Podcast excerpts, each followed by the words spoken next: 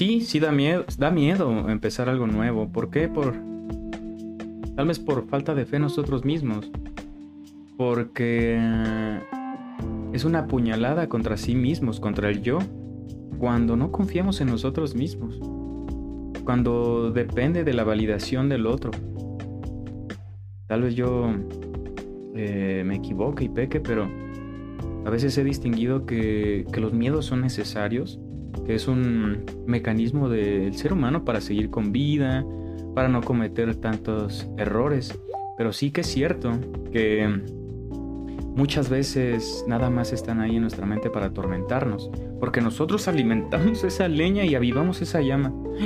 Ay, a ver, uh, vamos a ponderar la situación. Ay, está esa chica, me gusta.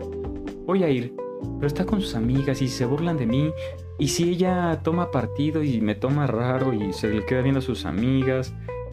Ay, y si me rechaza y quedo como un tarado. Ay, y si esto y si aquello y bla, bla, bla. Pueden salir millones de circunstancias, las cuales no están en tus manos. Nunca lo van a estar. Solo puedes controlarte a ti mismo. Lo único que puedes cambiar es a ti y a cómo recibes las respuestas del exterior. Si sabes que el exterior, a menos que sea bondad y amor, a veces es oscuro, no tiene que ser recíproco a ti, ¿eh? Tienes que hacerte a la idea de que ese mundo no ha pasado, todas son invenciones del cerebro que muchas veces nos limitan. Respira tres veces y háblale, o haz lo que tengas que hacer, expon, pero inténtalo, no dejes que tu mente te abrume.